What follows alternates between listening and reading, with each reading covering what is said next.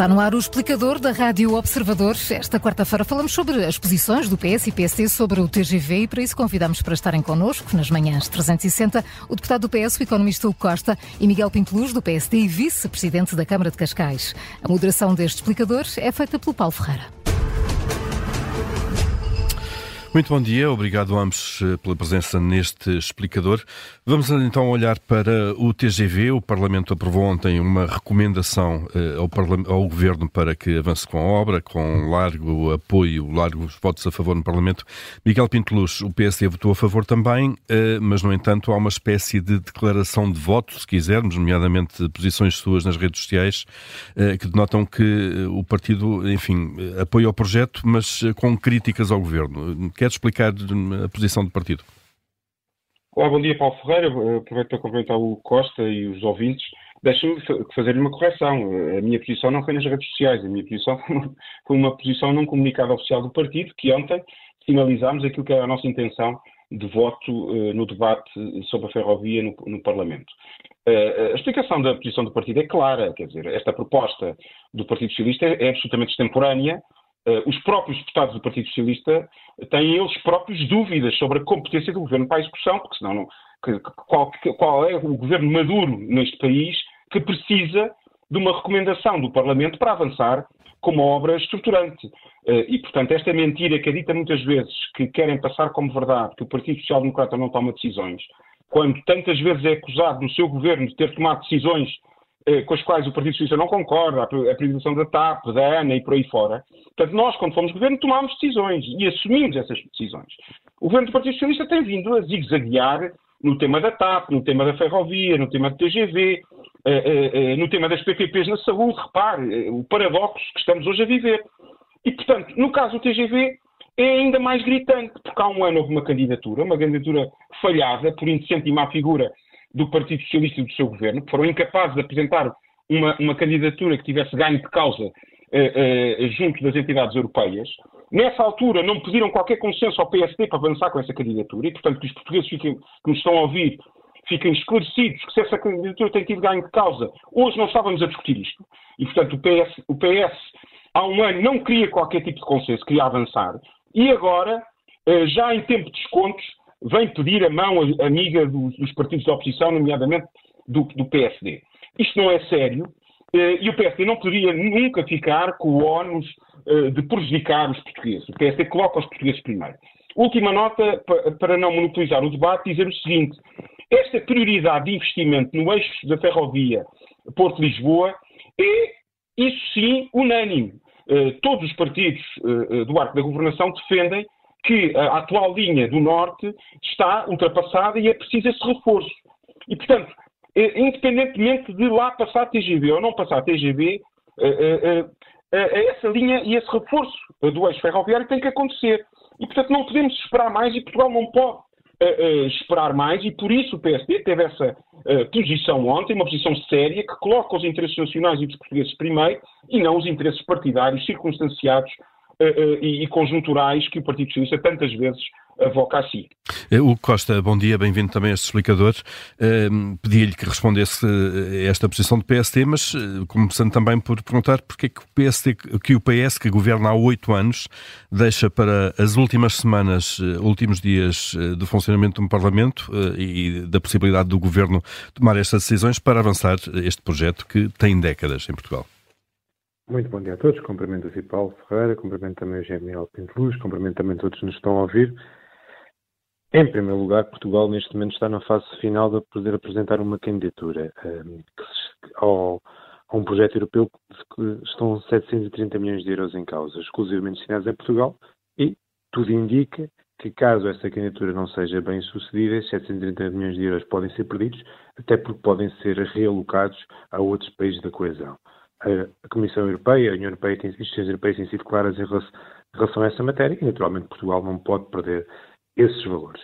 Também queria sublinhar a responsabilidade que o Parlamento ontem teve e o maior partido da oposição ontem tiveram na Assembleia da República, onde o tema foi debatido e onde existiu um grande consenso parlamentar, não só em relação ao governo português poder fazer esta candidatura e lançar este processo, como também simultaneamente pelo facto de a linha de alta velocidade ter um grande consenso parlamentar. Não podemos esquecer que foi aprovado apenas com a abstenção do Chega, com os votos favoráveis de todos os partidos políticos, ou seja, sem votos contra, o que também demonstra a prioridade deste investimento.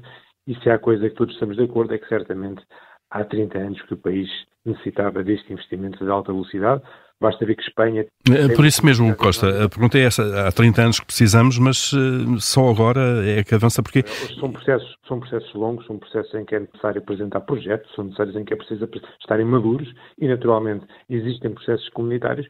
Naturalmente, não era previsto que no dia 30 de janeiro o governo já estivesse em gestão e a candidatura era necessária apresentar até dia 30 de janeiro, e atendendo ao momento político em que vivemos, atendendo a que eleições no dia 10 de março, o Partido Socialista acha que é preciso um largo consenso para existir esta candidatura. E é isso que deve ser, deve ser sublinhado. A alta velocidade é uma prioridade nacional, o país precisa da ligação Lisboa-Porto em alta velocidade, a ligação ferroviária à Europa também é crucial, e Portugal é um dos poucos países europeus que não tem linha de alta velocidade.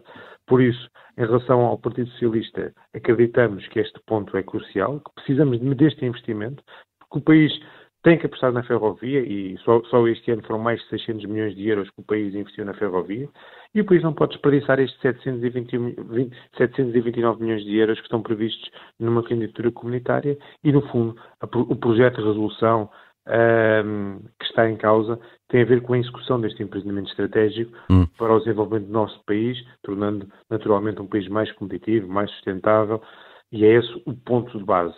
Hum. Acreditamos hum. que era necessário, neste momento político em concreto, um grande consenso. Em relação à candidatura passada, ela não tinha a maturidade necessária e acreditamos que neste momento existem condições para este projeto ser aprovado e dessa forma Portugal poder avançar com este investimento. Uh, Miguel Pinteluz, independentemente uh, agora deste processo de decisão entre o Governo uh, e o Parlamento, olhando agora concretamente para, para o projeto que o país vai, vai, vai apresentar e, e, que vai avançar, este era o, o modelo ou era o projeto que o PSD apresentaria em traços largos se fosse Governo?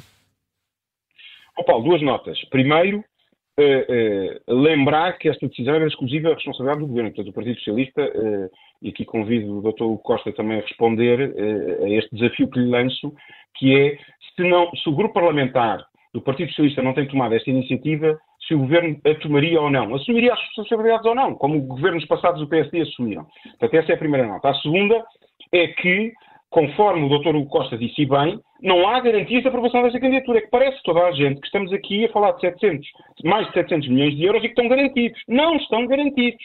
Repare, eh, eh, se ao olhar para o passado e para o histórico da última candidatura, que o Dr. Hugo Costa disse que não tinha maturidade suficiente, se agora esta também não tiver, e porquê que eu digo isto? E agora respondendo à sua questão, porque nós não tivemos acesso a nenhum documentos, fomos pedindo uh, pelos canais próprios públicos, mas também pelos canais informais, de relação que temos com o Governo, informação sobre o tema para podermos tomar uma posição, e não chegou.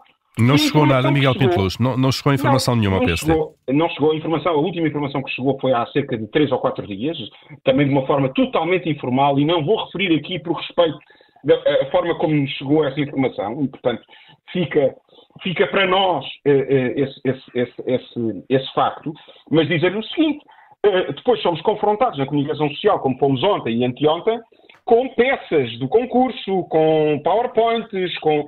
Isto não é assim que se faz num país que supostamente tem uma candidatura madura, segundo o Dr. Costa disse bem agora. De, Miguel Pintor, deixe-me pegar, pegar, nesse ponto já, eh, só para.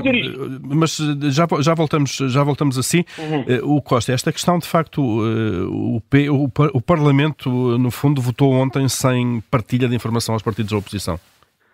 Não, a IP, em setembro de 2022, apresentou as linhas que estavam em causa, os modelos de financiamento possíveis.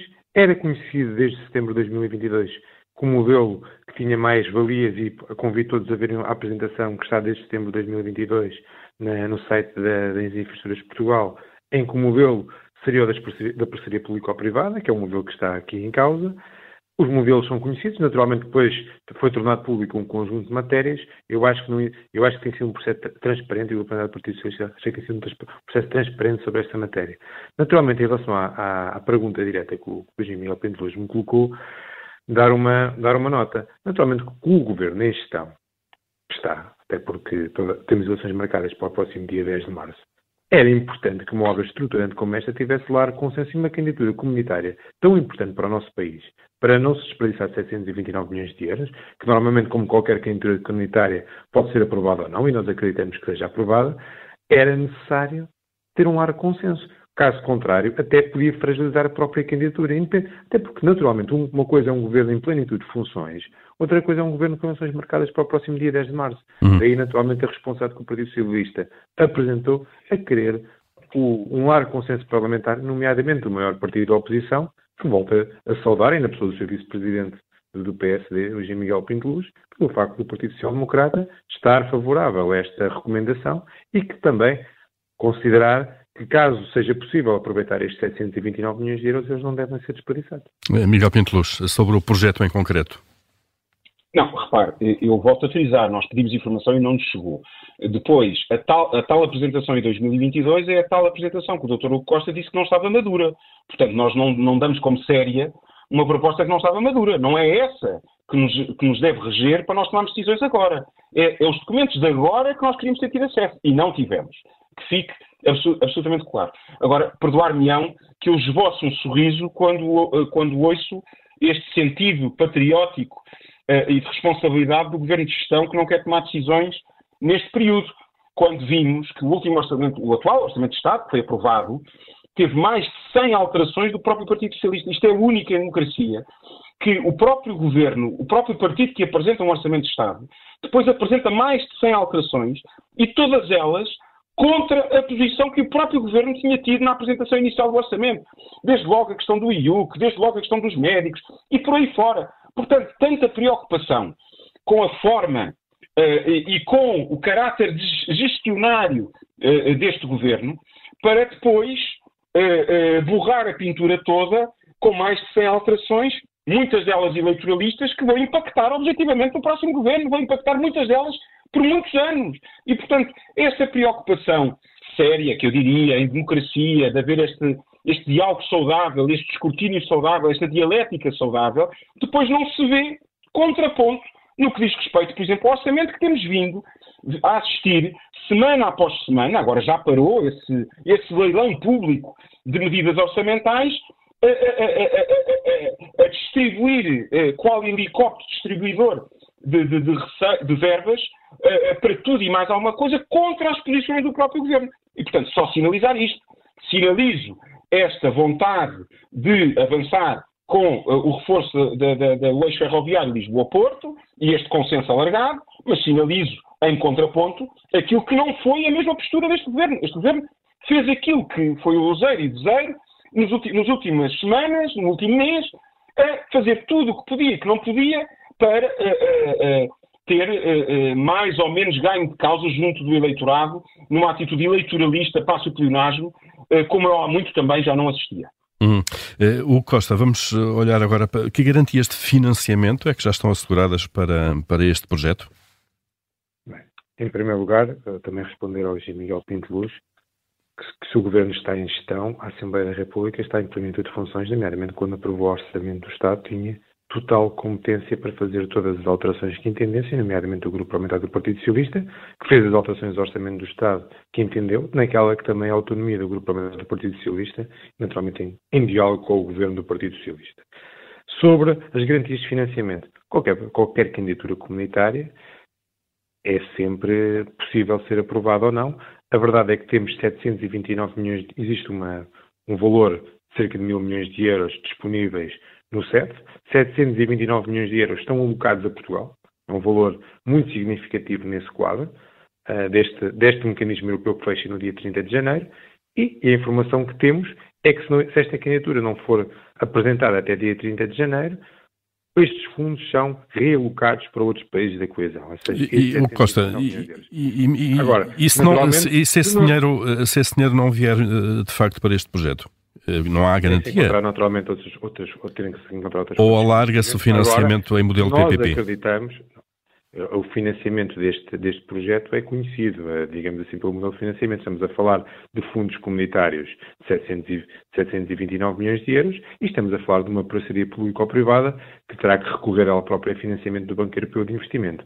É o que tem que Portanto, serão os privados que vão pagar o investimento e depois ficam a explorar. A sua parte claro. e outra parte será financiada num modelo de parceria público-privada é assim, há uma parte que fica também no, nos privados, caso, caso contrário, é um investimento total do orçamento do Estado, que não é o que se passa neste projeto, estamos a falar de uma parceria pública-privada há 30 anos, em que, naturalmente, existe um investimento dos privados que será financiado, naturalmente, através do Banco Europeu de Investimento. Uhum. Mas, independentemente dessa, dessa questão que estamos aqui a colocar, nós temos grande expectativa que este investimento que os de, poderá ser possível ser aprovado e estes 729 milhões de euros estão disponíveis para Portugal e serão perdidos, segundo os dados da Comissão Europeia, se Portugal não apresentar a candidatura em tempo útil, que é o dia 30 de janeiro.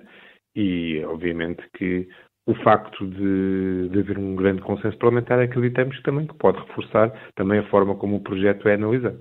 Eh, Miguel Pinteluz, eh, este modelo de financiamento, ou se quisermos um modelo base, que é uma parceria pública-privada, eh, é um modelo que agrada ao PST para esta obra? É um modelo que não foi discutido com o PST. E o PST não, to não, não, não toma decisões uh, em cima do joelho. E, portanto, é um modelo que o PST já utilizou no passado e que o PS, e que o PS também já utilizou. Repare que o PS o, o, o, criador do modelo de PPPs em Portugal, tanto para as obras públicas como para os hospitais, paradoxalmente foi o Partido Socialista. E do nosso ponto de vista, bem, eh, positivo. Eh, no caso das obras públicas, no início o modelo não estava bem afinado e, gerou alguma controvérsia. No caso da saúde, poupou muitos milhões de euros ao, ao erário público. Eh, o, PS, o Partido Socialista dos últimos oito anos é que mudou a agulha em relação a esta, este legado histórico do Partido Socialista enquanto criador do modelo virtuoso de PPP e do utilizador pagador. E, portanto, é um modelo que a nós nos agrada em termos macros, mas não sabemos os pormenores. Mais uma vez, repito, uma nota também dizer, Paulo, é, com, é, é, também com agrado que vejo que existe esta independência entre o grupo parlamentar do Partido Socialista e o governo, porque não assistimos a isso nos últimos oito anos e, portanto, volto, volto, a reafirmar, foi inédito esta, esta independência tão grande em alterar à última hora tantas medidas que foram tão eh, violentamente, eu diria, defendidas pelo Ministro das Finanças, Fernando Medina. Desde logo, aquela medida que todos ouvimos e que houve uma manifestação pública alargada em relação ao IUC.